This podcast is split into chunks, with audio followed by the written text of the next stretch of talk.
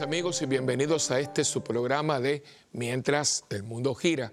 Como siempre yo comienzo con lo mismo de siempre, ¿no? Dándoles las más expresivas gracias por estar con nosotros, primeramente porque al usted estar sintonizando el programa de Mientras el mundo gira, me imagino que usted es eh, un usuario de WTN, eh, donde se transmite el esplendor de la verdad, eh, de ese, esa frase que, que, encierra tanto. ¿no?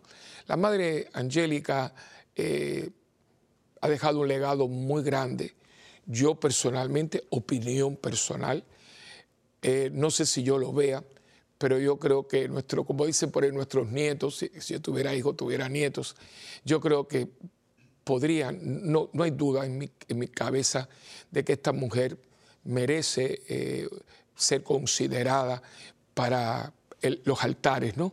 Ser elevada a los altares por una vida heroica, porque acuérdense que yo les he dicho que en el acta de proclamación de canonización siempre hay una frase que a mí me impresiona mucho. Dice, la fulano, fulana, habiendo vivido heroicamente las virtudes cristianas, ¿no? Y si esto no es un acto heroico, ¿qué cosa es, no? Estar aquí tantos años, ver cómo esto se ha, desarrollado eh, y cómo todavía en un mundo tan cambiante, todavía esto esté en pie, es saludable para la gloria de Dios y pidiéndole siempre que Dios proteja este, este canal. Porque los mayores, esto paréntesis, los mayores benefactores de EWTN no son cristianos católicos, son cristianos no católicos. Dice, bueno, pero ellos dicen que, aunque no estén de acuerdo con todo lo que se dice, pero es un, es un, es un punto de referencia saludable, evangélico, eh, serio, eh, que lleva a cabo los principios de moral, de familia, y ellos lo, lo atesoran. Y por eso lo contribuyen, porque es que no hay, no hay eh, otra manera de poder pensar en una cosa como esta a nivel, porque no es que estemos aquí en Birmingham, Alabama, estamos en Orange County, California, estamos en, en Washington, D.C., estamos en Roma, y todas esas ceremonias que usted ve que se pasan están siendo transmitidas en vivo eh, desde Roma, porque allí hay una estación de, de, un buró de EWTN.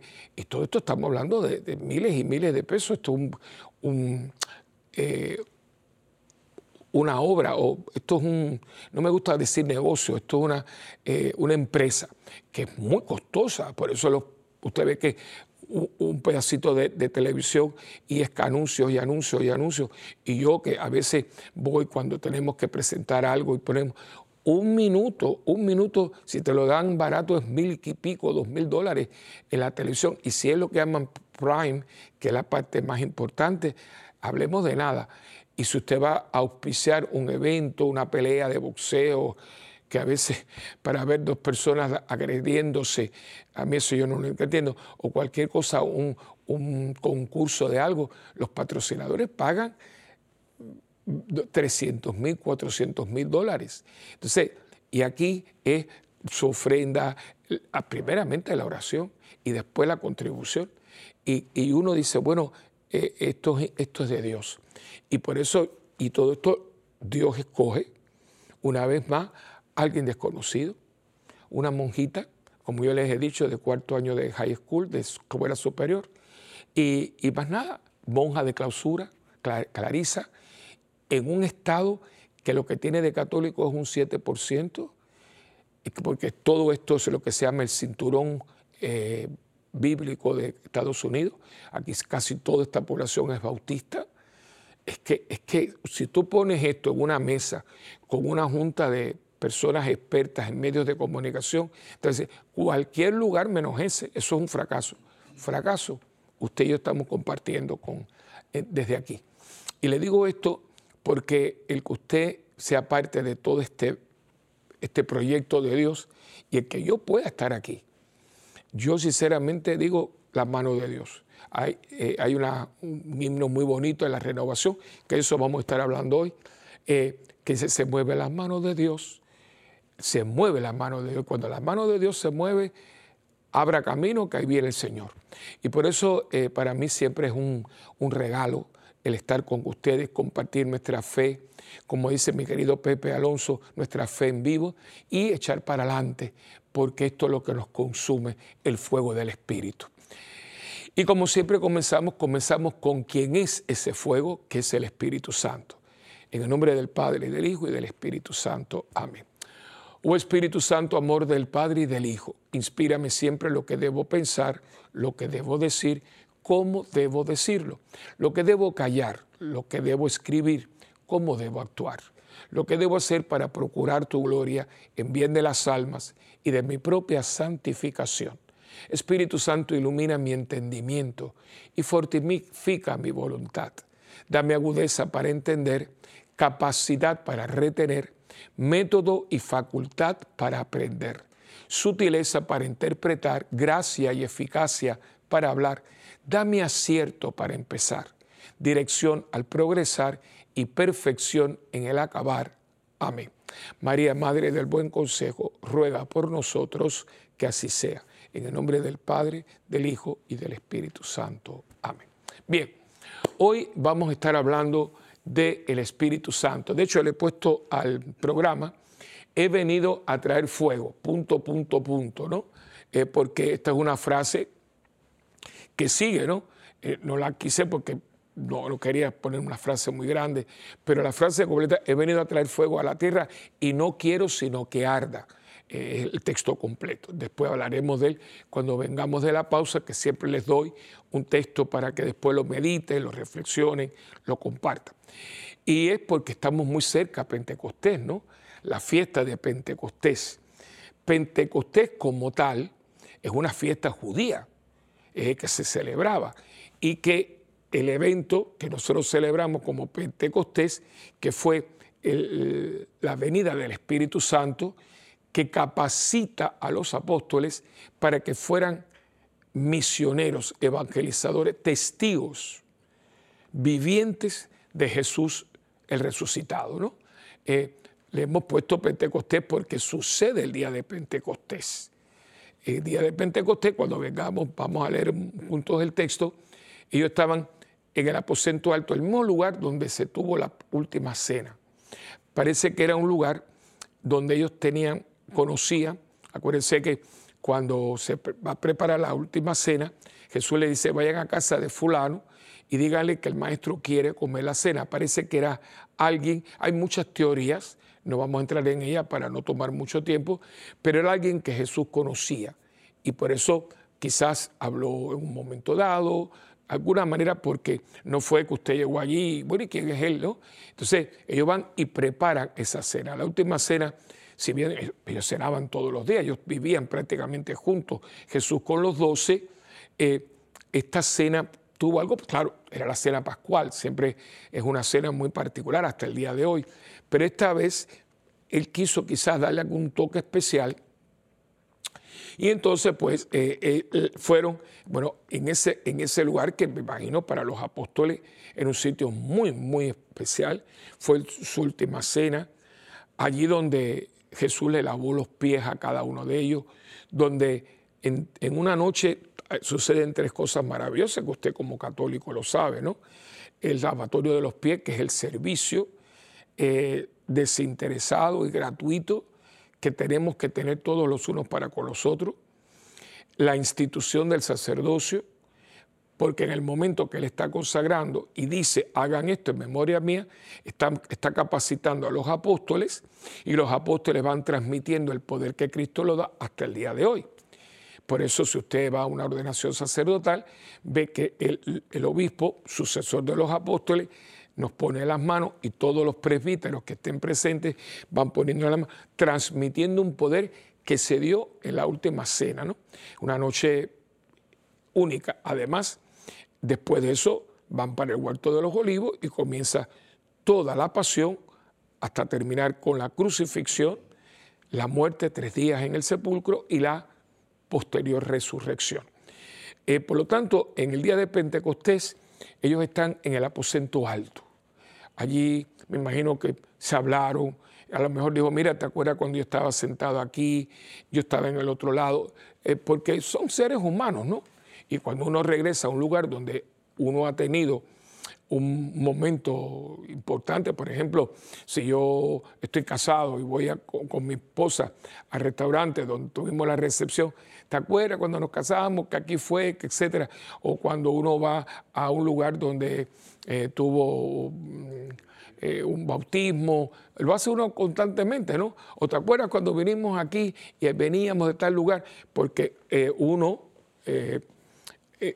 une un sentimiento un lugar. Hay lugares, momentos que a uno le da mucha tristeza, ¿no?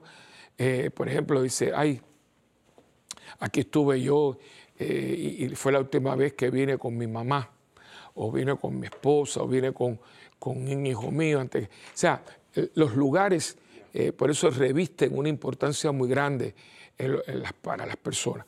Pues están ellos precisamente en un lugar, que es el aposento alto. Y allí están, pero fíjense, están con todo cerrado, tienen mucho miedo todavía. Y uno dice, pero ¿cómo van a tener miedo si lo han visto resucitado ya? Porque esto sucede ya después de mucho tiempo que Cristo ha estado comiendo con ellos, se le apareció a los caminantes de, Maús, se le apareció a, los, a Santiago, a Pedro, a Juan, cuando venían que la pesca, que evocó mucho de la pesca milagrosa. Pero todavía, eh, todavía no, como, digo yo, como los carros viejos, ¿no? Que pisa y no arranca. Porque no tienen el poder, no, no lo tienen, no, no, no, no, no tienes. Y si no lo tienes, no lo tienes. Eh, la frase que yo le repito mucho a la gente, ¿no? Usted no puede dar lo que usted no tiene. Y ese es el tema de este programa de hoy, ¿no? Algo muy sencillito, muy sintetizado, porque de esto yo hablo, yo de un retiro a veces por esto, ¿no? Eh, y, hubo un momento, y quiero hacer un poquito de historia, eh, y esto lo hemos compartido anteriormente en uno de los programas, no puedo decirle qué momento, qué día, qué año, pero sí he hablado de esto anteriormente, así que hago, evoco un poquito, un repaso, que el Papa Juan, eh, Juan 23, San Juan Pablo, voy a hablar de dos santos, San Juan 23 y San Pablo VI.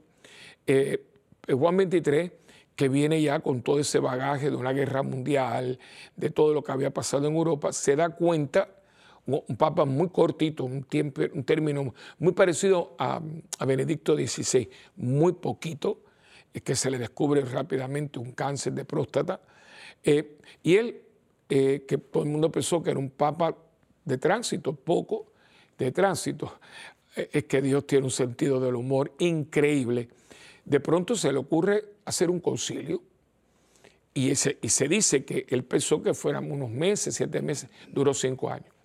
Y cuando él le pregunta, los mismos cardenales, pero Santo Padre, ¿qué es lo, qué es lo que usted quiere? Dice, yo quiero abrir las ventanas de la iglesia para que e, e, entre aire fresco.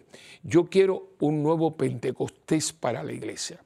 Porque ya él el sucesor de Pedro, eh, eh, Dios le da una visión al Papa que yo no tengo. Eh, eh, usted cuando es un soltero no tiene la visión de un papá que tiene hijos, porque Dios da gracias para el momento y para la ocasión y para quien la necesita. La gracia de Dios no es para agotarla, porque la gracia es la vida de Dios en nosotros. Entonces, él veía que lo que venía, veía que la iglesia tenía que, que hacer una introspección para poderse adaptar a un mundo este, que venía por ahí, por doblando la esquina, que quizás nadie lo veía, pero darse cuenta que el, mundo fue caminando y uno ve, es increíble, lo ve en todo, en todo. Vienen los, los 50, los 50 y llegan los famosos 60. Óigame, de, de, los 60 para acá, como siempre digo, tenía que ser el número 6. Bángara, el mundo nunca más ha sido igual. Y esto ha sido una evolución no voy a entrar en detalle, pero usted, usted mire, usted mire. Le voy a dar un pequeñito ejemplo. Yo, entre las cosas, ustedes saben que hacemos teatro, y yo, eso lo escribí yo, eh, una obra que se puso, no es por nada muy bonita, quedó, está muy mal que lo diga yo, porque yo la escribí, pero óigame, si algo que, lo único que yo fui, lo único que yo hice es escribirla porque fue dictada. Y tengo testigos, tengo testigos que pudiéramos traerlo aquí, porque me decía, pero padre, espere, porque era taca, taca, taca, taca, taca, y se llama eh, Cari Cruz, una, una obra dramática muy linda. Y claro, es una obra que toma los años 40. Y eh, había un parte de un vestuario y fuimos a una, eh, una gran diseñadora en Puerto Rico, Mirta Rubio, que si estuvieran viendo este programa, un, gran abrazo, una mujer que quiero mucho, se mudó para Miami, eso es lo último que supe, pero una grande modista que marcó mucho, vistió hasta primeras damas de, de Puerto Rico. Entonces yo le expliqué este personaje, que era una condesa, etcétera, en los años eh, cuarenta y pico. Entonces ella eh, me invitó al atelier y fui. Y entonces me trajo un, libro muy lindo. O sea, ellos tienen libros para las modas, etc. Y fuimos viendo, y usted veía las modas de los años 10, de, de 20, 30, 40, los años. Y de pronto vamos por los 40, los 50, las mujeres preciosas. Y me acuerdo eso no se me olvida.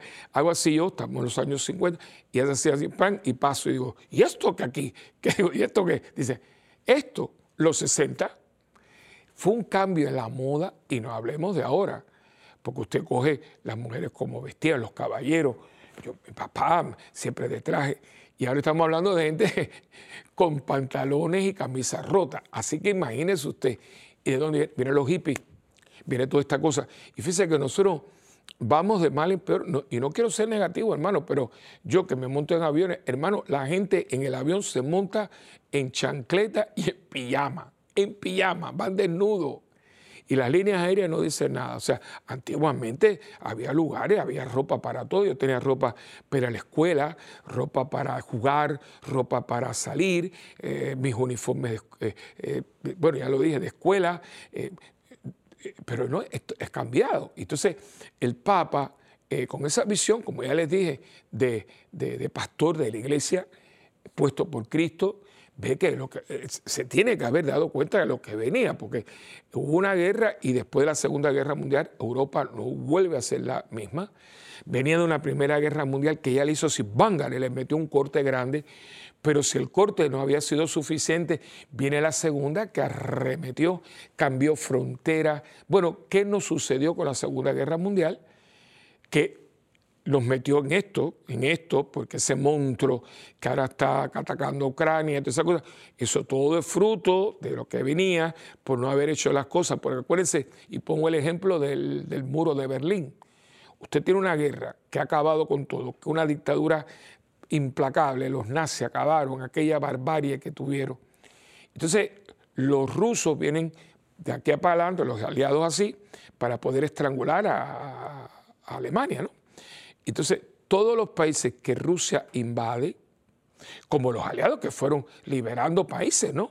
Pero los aliados que eran eh, Inglaterra, básicamente, Montgomery, estaba eh, Marshall con Eisenhower, y que son los americanos, y también los grupos partisanos que ayudaban, ¿no? Pero todo lo que se lo devolvían, es liberar los países. No, pero los rusos no liberaron, se, se quedaron con ellos. Y en Alemania, como estaban en un, eh, eh, allí, un día todo el mundo se despertó y estaba la, sede de los diferentes,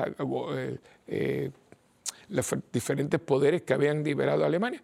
Y se, se despiertan y están haciendo un muro. Tenían que haber hecho ese un momentito, ¿qué es esto?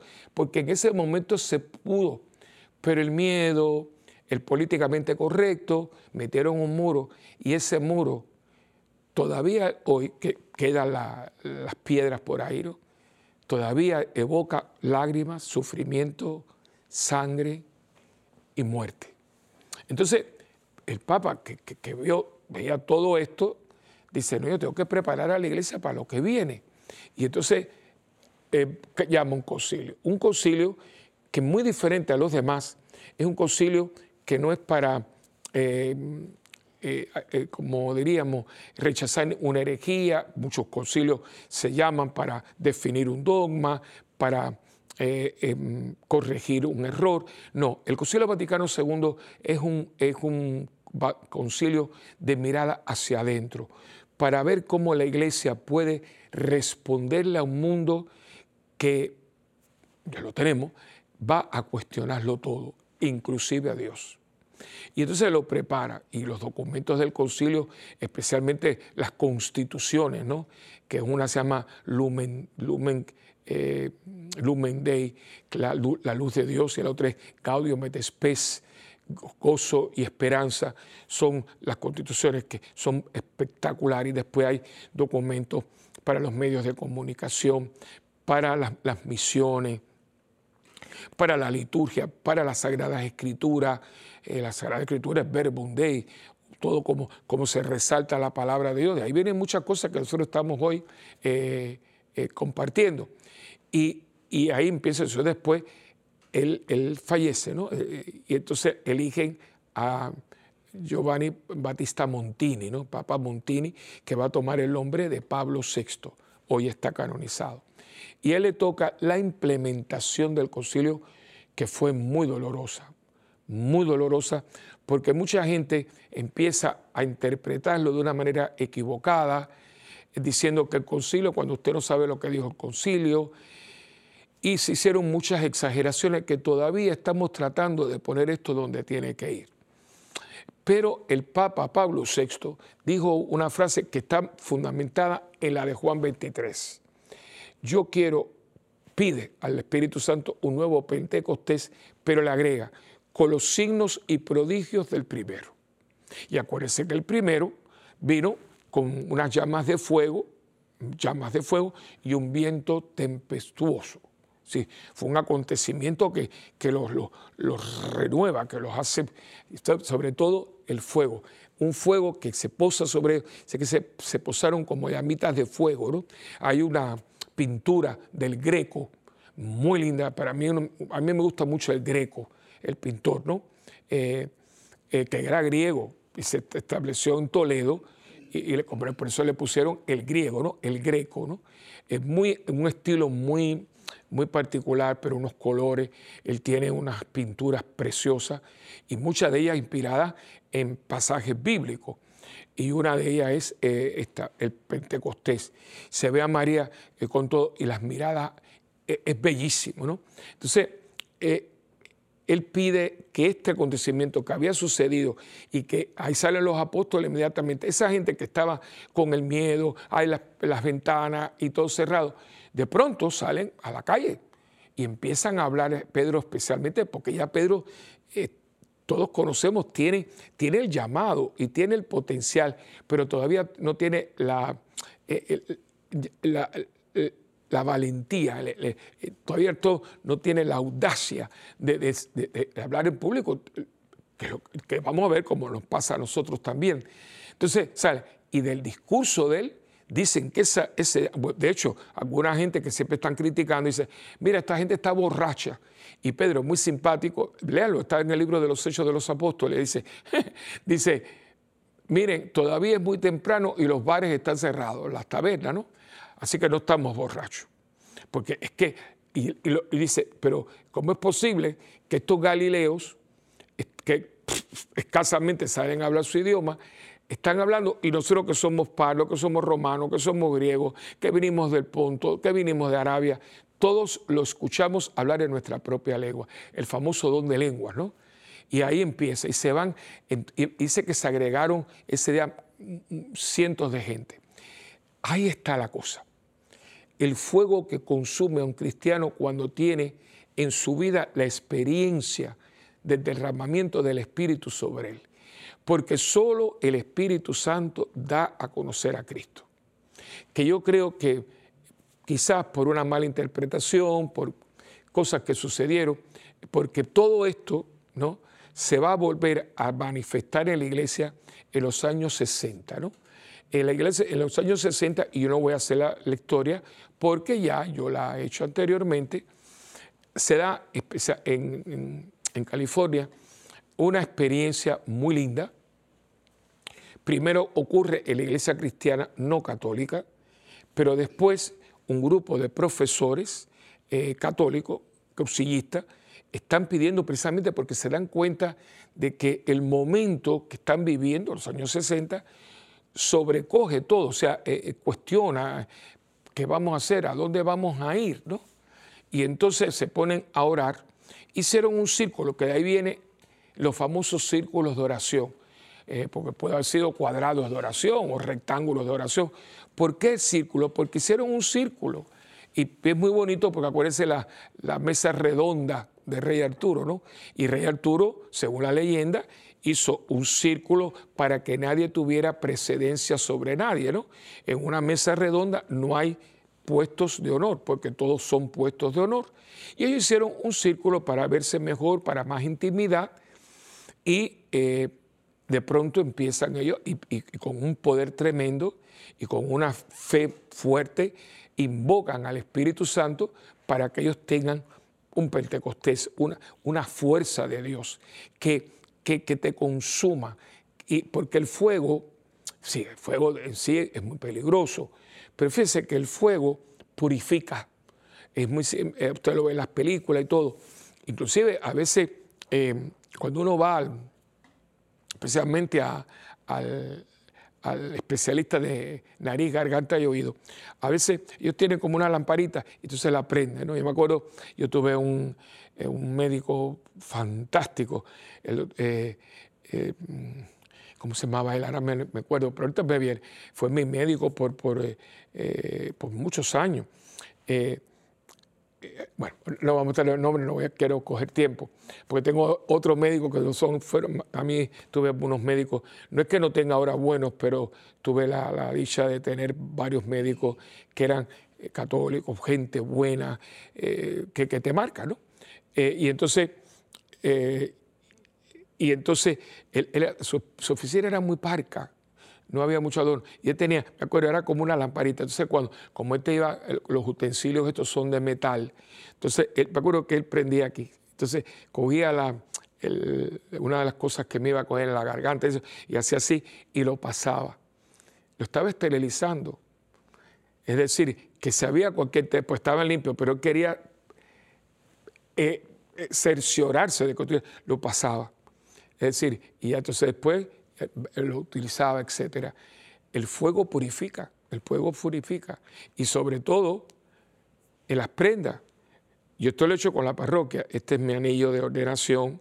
Tiene conmigo, y si usted lo viera por dentro, tiene la fecha de mi ordenación y las letras AMDG ad maiorem Dei gloria, para la mayor gloria de Dios. Ya, ya, ya, ya entra y sale automáticamente. Y yo, le, yo, lo, yo, lo, yo lo he comprobado. Yo veo a la gente y entonces está la llamita de, las velas del altar. Y yo por un momento hago así, tiqui, tiqui, tiqui, tiqui, tiqui, tiqui, tiqui, tiqui. Y claro, se pone un poquito negro. Entonces después mismo en la misma mano hago así. Y esto brilla, esto brilla porque esto es una combinación, fue un regalo de oro blanco con oro, oro amarillo, ¿no? Eh, porque esto no es, esto no, no es de fantasía, esto es un metal puro, un metal, este, este es un anillo de oro, de dos combinaciones del oro. ¿Cómo yo sé que mi fe es una fe pura o lo más puro posible dentro de las circunstancias de mi propia vida? Cuando me pasan por el sufrimiento, cuando paso por la tribulación, cuando paso por momentos difíciles. En este momento la iglesia está pasando por eso y el mundo también. De hecho, hablamos de una gran tribulación. En el libro del, Apocalipsis se habla de un grupo de personas que se vienen, se van, las vienen, y el ángel le dice a Juan, ¿sabes quiénes son estos? Dice, no, Señor, tú sabrás. Dice, estos son los que vienen de la gran tribulación y han lavado sus vestiduras en la sangre del Cordero, que son los santos, son la gente que se ha salvado, ¿no? O sea, pero fíjese como el ángel dice, son los que vienen de la gran tribulación. Y se hablaba de un momento en que el mundo entraría en una gran tribulación. Usted podrá interpretarlo como quiera, es mi opinión. Yo aquí trato de hablar siempre con autoridad, la autoridad que me da las Sagradas Escrituras, la doctrina de la Iglesia, la preparación que yo he recibido y que quiero compartir con ustedes, la doctrina que encontramos en el catecismo de la Iglesia Católica, pero también hay unas opiniones, ¿no? Y una opinión mía muy personal que no me gusta, me gusta ser muy claro en esto, muy preciso, ¿no? es una opinión personal. Yo creo que ya hace un ratito, hace un ratito que hemos entrado en una gran tribulación. Para mí, lo que está pasando no es normal. porque siempre ha habido, perdón, hemos tenido eh, de todo. Siempre vamos a esto, al otro. Pero lo que estamos viendo hoy raya ya en lo absurdo, en lo absurdo. Pero vamos a un pequeño receso y venimos enseguida con tu programa mientras el mundo gira.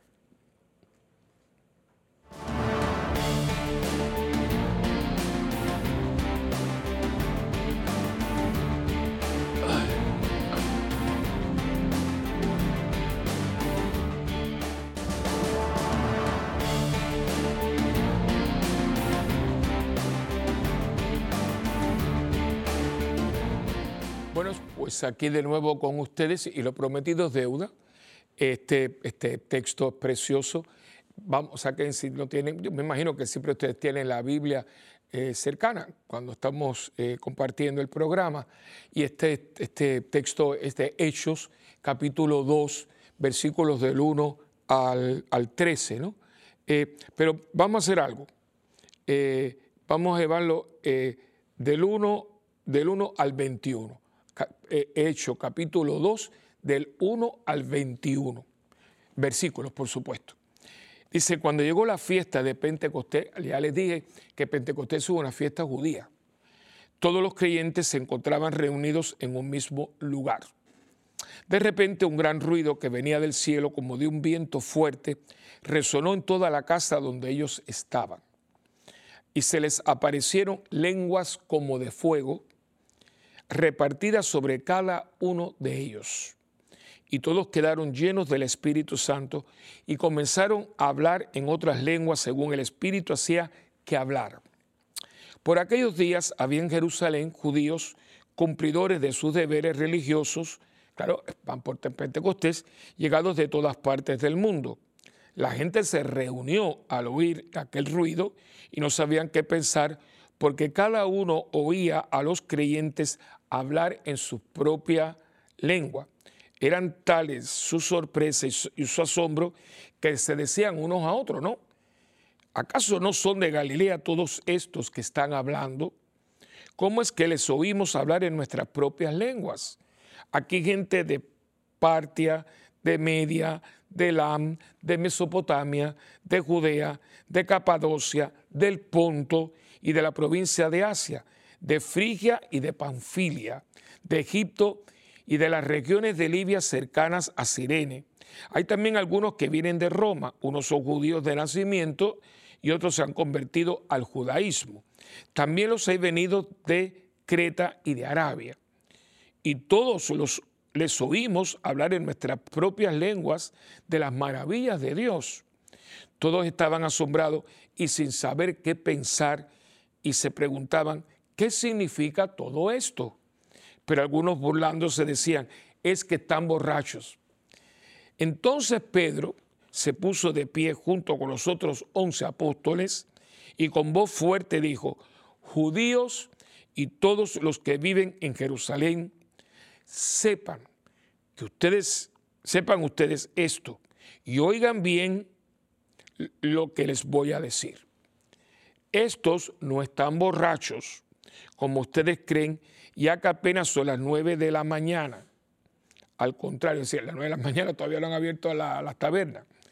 Al contrario, aquí está sucediendo lo que anunció el profeta Joel cuando dijo, este ya, fue profetizado, ¿eh?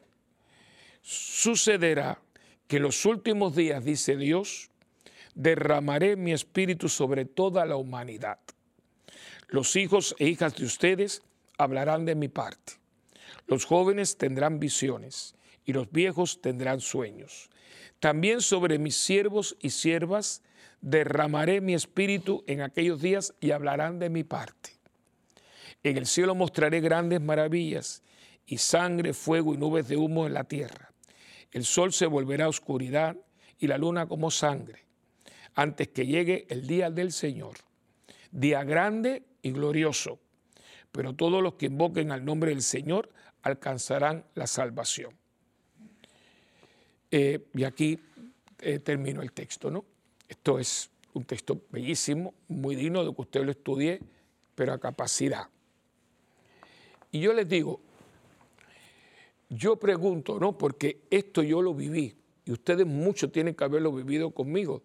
Esto es lo que se conoció en un momento dado como la renovación en el Espíritu Santo. Lo que pidió Juan 23, lo que volvió a, pedir, pero ya con signos y prodigios de Pablo VI, usted lo vio, yo lo vi, se dio en el mundo entero. Yo estuve al lado de hombres, por ejemplo, un Emiliano Tardif, un Monseñor Zulaga, eh, un padre Forrest, eh, un padre eh, García Herrero en Colombia. O sea, un Ignacio Larrañaga, cada uno en su modalidad, ¿no? Y, eran hombres de una humildad grande, no, no, eran, no eran show people, no eran gente de, protagonismo. Yo recuerdo, eh, porque yo, era joven, ¿no? Y de estar en un estadio en Chihuahua con Emiliano Tartif, tengo un gran amigo sacerdote que, que hace tiempo que no sé de él, pero lo, recuerdo con mucho gusto, con mucho cariño, con mucho gusto, el padre Andrés, eh, eh, que él estaba allí, tiene un testimonio muy lindo que, que estaba en aquel lugar. Allí yo vi una muchacha llegar, lo vi yo. La trajeron en una ambulancia, no se me olvida, porque la ambulancia eran esas bien antiguas, toda blanca, con la, cruz en rojo, ¿no? De la Cruz Roja. Esa muchacha la trajeron en camilla porque tenía un, un cáncer en la columna vertebral. Esa muchacha salió caminando de allí, eso lo vi yo. Más todas las diferentes puraciones físicas, mentales, espirituales. Todo esto lo hemos visto, ¿no? Eh, y, los grupos de oración, la proliferación, los congresos, las asambleas. Eh, esto no lo estamos viendo porque, y, voy a nada más que mencionarlo, porque la renovación precisamente cuando nace eh, tenía mucha, muchas sospechas, especialmente por la iglesia jerárquica, porque lo veía, no, sabíamos lo que estaba pasando, ¿no? Eh, yo me acuerdo que yo, yo entro en ella, entro no, porque no es un movimiento, no, no, ahí no está el error. De hecho, en un momento dado que está pasando todo esto, estaba un cardenal, el cardenal Suenens, eh, que él le pregunta, estaba en Bélgica, le pregunta que si esto era un otro movimiento como la Acción Católica, que fue espectacular en los años 40, eh, cursillo, ¿no?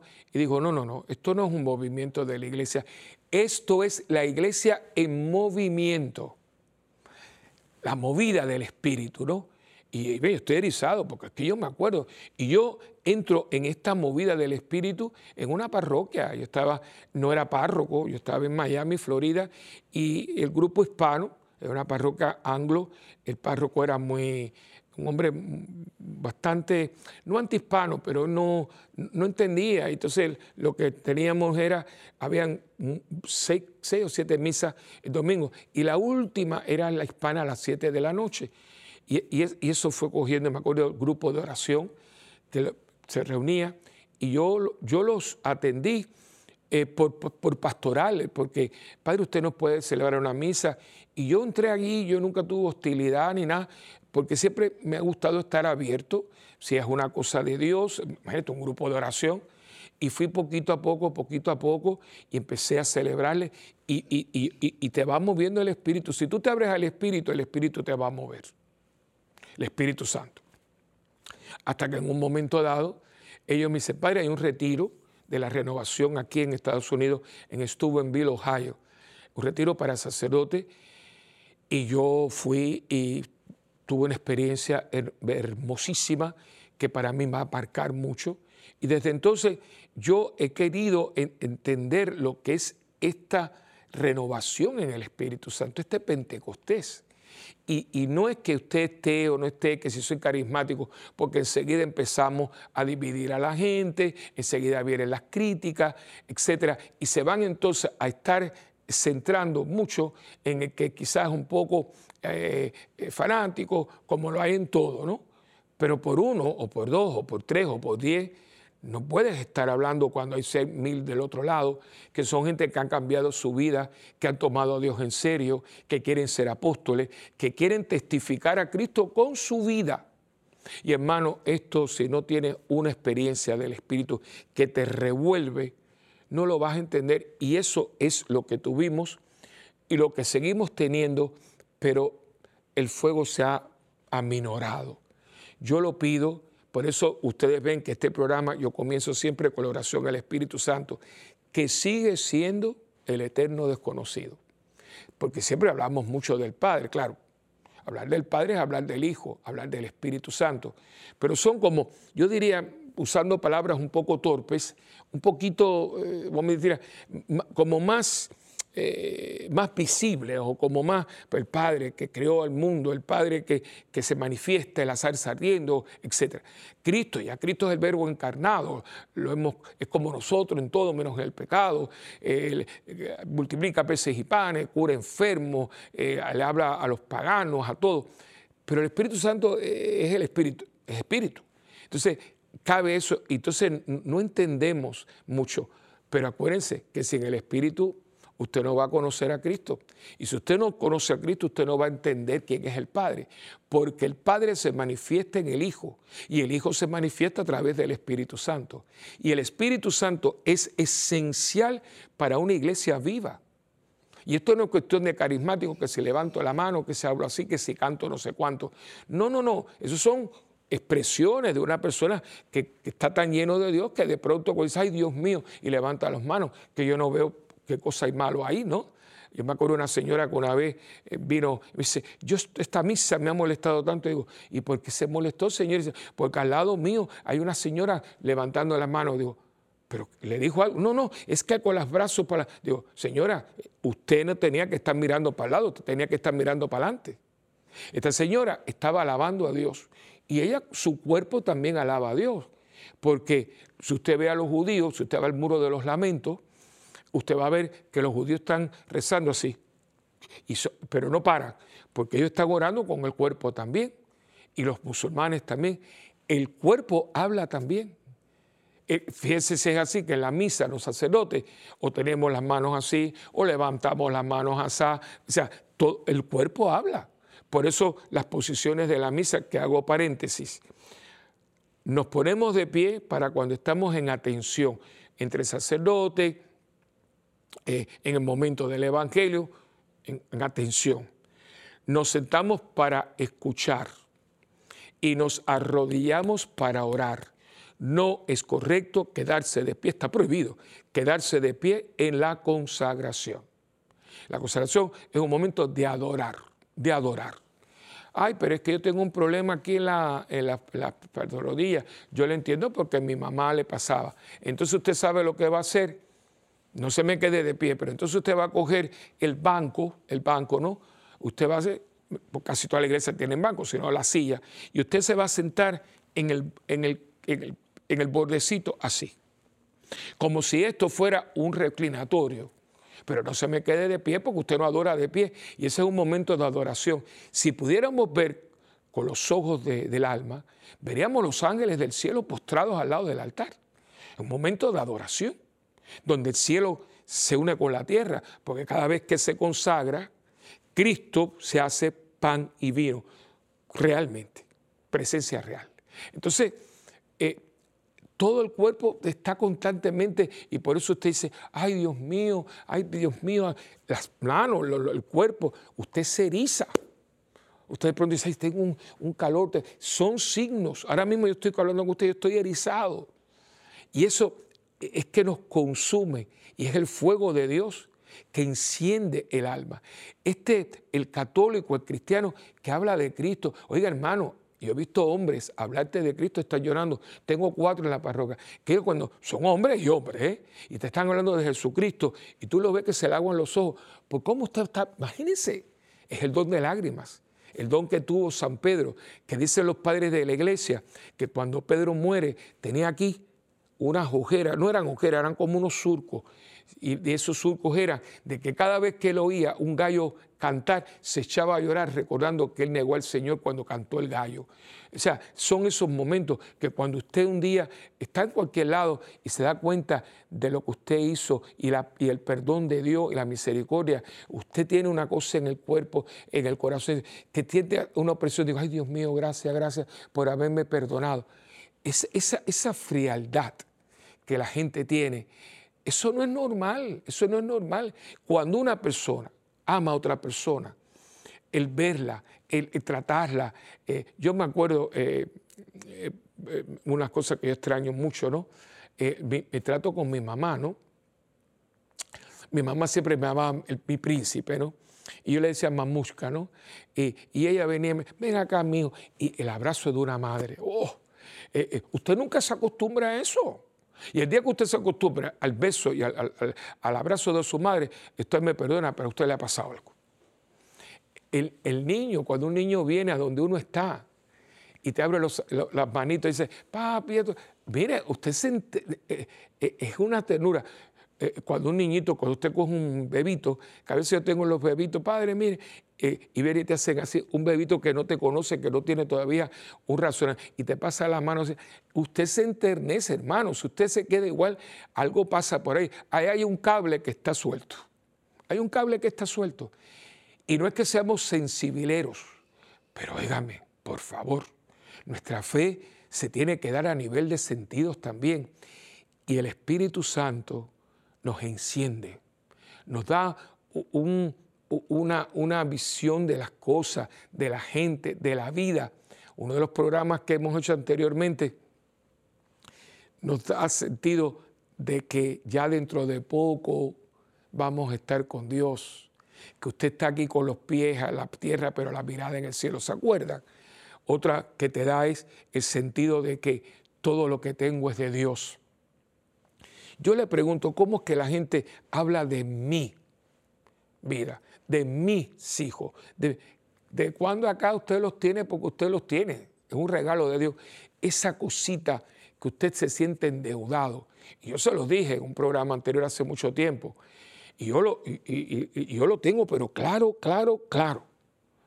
Yo sinceramente, y, lo he pedido, y yo creo que se lo he dicho a ustedes, que cuando yo termine mi tránsito por aquí, si, no quiero que pongan ni musoleo ni nada pero un pedacito de piedra ahí y solamente, eh, eh, padre Willy Peña, padre Wilfredo, que se le honra a mi, padre Wilfredo Peña, Moredo, mi madre, las fechas, ¿no? Para que la gente sepa cuándo nací cuándo me morí, cuándo transité, perdón.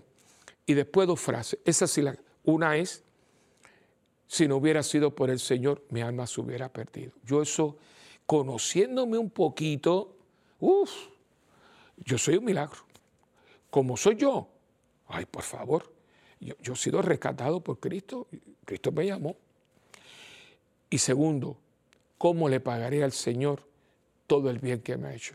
Hermano, con un día un papel y un lápiz empieza usted a pensar todo lo que usted ha, pasado y donde usted está presente.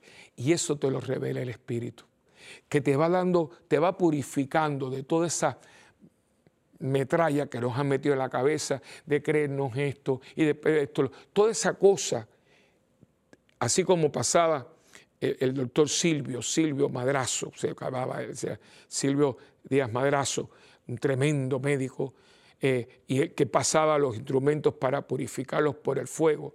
Bueno, el fuego nos purifica de toda esta bobería que tenemos, del de, consumismo, de las cosas. Eso te lo purifica, te lo purifica, te lo quita y te quedas con esto brillando. ¿Por qué? Porque como esto no es fantasía, esto no es un material de esos que hacen y copian, esto es verdadero metal, pues cuando usted lo pasa por el fuego y lo limpia un poquito con una bayeta, enseguida brilla.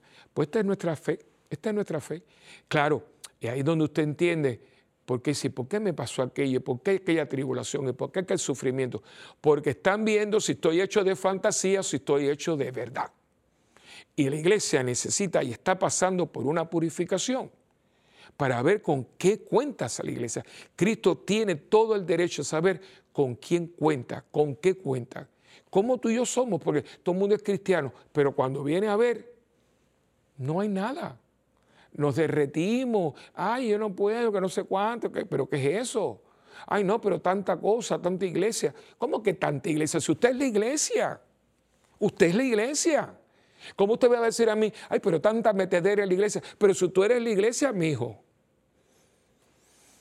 Aquí hay algo, hermano, y yo estoy seguro, pero seguro que esto es un momento de purificación. Por eso estamos viendo las contiendas, gente que se llama católica y está dividiendo la iglesia por una vacuna. Se han puesto a criticar a la iglesia por una vacuna y divide el que es del malo, porque el Espíritu une, el Espíritu une a todos en quien es la unidad, Jesucristo. Entonces yo creo que Pentecostés hace falta, con todo respeto, yo ni soy papa ni soy nadie, yo no, yo no, yo soy el último en la fila de curas, pero hace falta Señor, un nuevo Pentecostés comienza por mí, comienza por todos, que entendamos de qué se trata, de qué se trata eh, la relación contigo, de qué se trata el vivir contigo y en ti, de qué se trata ser iglesia, de qué se trata decir que somos tus discípulos, de qué se trata. Y se trata de vivir en el Espíritu, en el Espíritu Santo, que es el que nos revela, el que nos capacita, porque Cristo nos ha dado su Espíritu y el Espíritu nos ha dado siete dones ordinarios que usted por la confirmación tiene. Fortaleza, ciencia, piedad, temor de Dios, sabiduría. Hombre, los tienes todos. Y además, todos los otros dones extraordinarios que yo estoy seguro que quizás usted los tenga y no los ha descubierto. Y no lo va a descubrir hasta que no esté en un círculo de oración donde se adore, se alabe al Señor y se diga, ven Espíritu Santo, llena el corazón de, tus fieles y enciéndenos en el fuego de tu amor. Bueno, hemos llegado al final del programa. Eh, como siempre, les doy las gracias y sobre todo les pido, por favor, que se comuniquen con nosotros para nosotros es muy importante saber de ustedes. Eh, y eso pues nos puede escribir aquí a, nuestra dirección aquí, que es mundogira.ewtn.com. Ese es lo primero. Segundo, también puede estar en nuestra página web, que es la parroquia, todo minúscula, parroquia Santa Y también eh, estamos en YouTube. Allí todo lo que nosotros hacemos en la parroquia, acuérdense que le dije que tenemos eh, eh, cámaras nuevas, robóticas, para el beneficio especialmente de ustedes que están fuera, los que están dentro de la parroquia físicamente, no, esto es para ustedes. lo hice pensando en ustedes que para mí son mi parroquia extendida. Yo digo que todos los que están por YouTube son, pero también ustedes, mi gente de, Mientras el Mundo Gira, también son mi parroquia extendida y lo hemos hecho para que usted pueda eh, ver los toma y la verdad que los muchachos del Ministerio Agente están haciendo una labor muy linda porque todo el mundo, yo no la he visto, pues yo la celebro, pero me dice, padre, los, tiros de cámara son preciosos y, me alegro mucho porque esto es para ustedes. Y es en YouTube Santa Bernardita TV. Y por último, también eh, pueden llamar a la parroquia, y le podemos dar información. Es el 787-762-0375. Eh, y finalmente, pues Facebook, ¿no? Padre Willy. Para mí, como siempre, es un gran placer el poder compartir mi vida con ustedes, porque ustedes la comparten conmigo cuando prenden el televisor y compartimos. Y no dejen de recordar que es muy importante las donaciones. primeramente porque de eso se vive aquí. Pero antes de hablar del, del, dinero, que hace mucha falta, es un mal necesario. El dinero hace mucho daño pero desgraciadamente se necesita para transacciones y poder pagar todo esto que me lleva a ustedes, me lleva a mí a ustedes y me trae ustedes a mí. Pero además de eso, lo más importante es su oración. Muy importante su oración, porque en ella nos unimos en el Sagrado Corazón de Jesús y en el Inmaculado Corazón de María, la mamá de Jesús y nuestra madre también. Bueno, eh, les pido de todo corazón que estemos unidos en oración y recuerden siempre, lloro por ustedes. Ustedes oran por mí y juntos por este mundo que necesita tanto de Dios. Que el Señor me los bendiga hoy, mañana y siempre, en el nombre del Padre y del Hijo y del Espíritu Santo. Amén.